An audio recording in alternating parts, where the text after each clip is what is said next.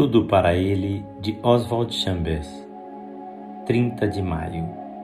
Sim, mas Senhor, eu te seguirei, mas Lucas 9:61.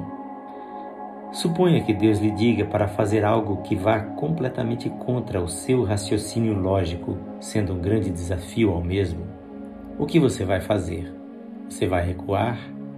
Mesmo no plano natural, quando você tem um hábito, continuará a fazer sempre a mesma coisa até que tome a firme decisão de quebrar aquele seu hábito. O mesmo acontece no plano espiritual. Se você tiver o hábito de agir por seus próprios conceitos e vontade, você recuará todas as vezes que se defrontar com a vontade do Senhor Jesus e terá que repetir o teste até que esteja determinado a abandonar-se a Deus em total rendição. Nossa tendência é dizer sim, mas suponha que eu obedeça a Deus neste assunto, o que acontecerá com. Ou dizemos sim, obedecerei a Deus se o que Ele me pedir não for contra o meu bom senso, mas não me peça para dar um passo no escuro.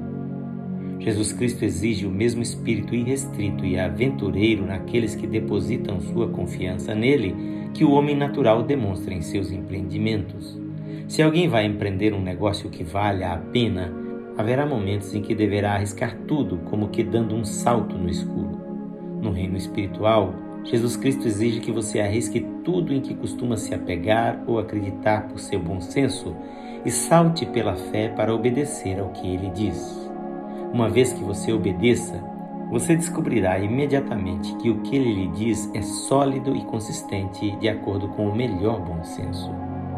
As verdades que Jesus Cristo declara, bem como as suas ordens para nós, podem nos parecer loucas quando as avaliamos pelo próprio raciocínio ou experiência natural, mas quando você obedece e as experimenta por fé, seu espírito ficará impressionado e convicto de que elas são as próprias palavras de Deus. Confie completamente em Deus, e quando Ele lhe trouxer uma nova oportunidade de aventura, oferecendo-a a você, tenha o cuidado de aproveitá-la. Muitas vezes, na hora da crise, agimos como incrédulos. Apenas um, no meio de uma multidão, é ousado o suficiente para investir sua fé no caráter de Deus.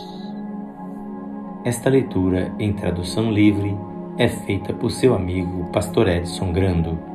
Que o seu coração seja plenamente confiante em Cristo para obedecer a tudo o que ele lhe ordenar fazer.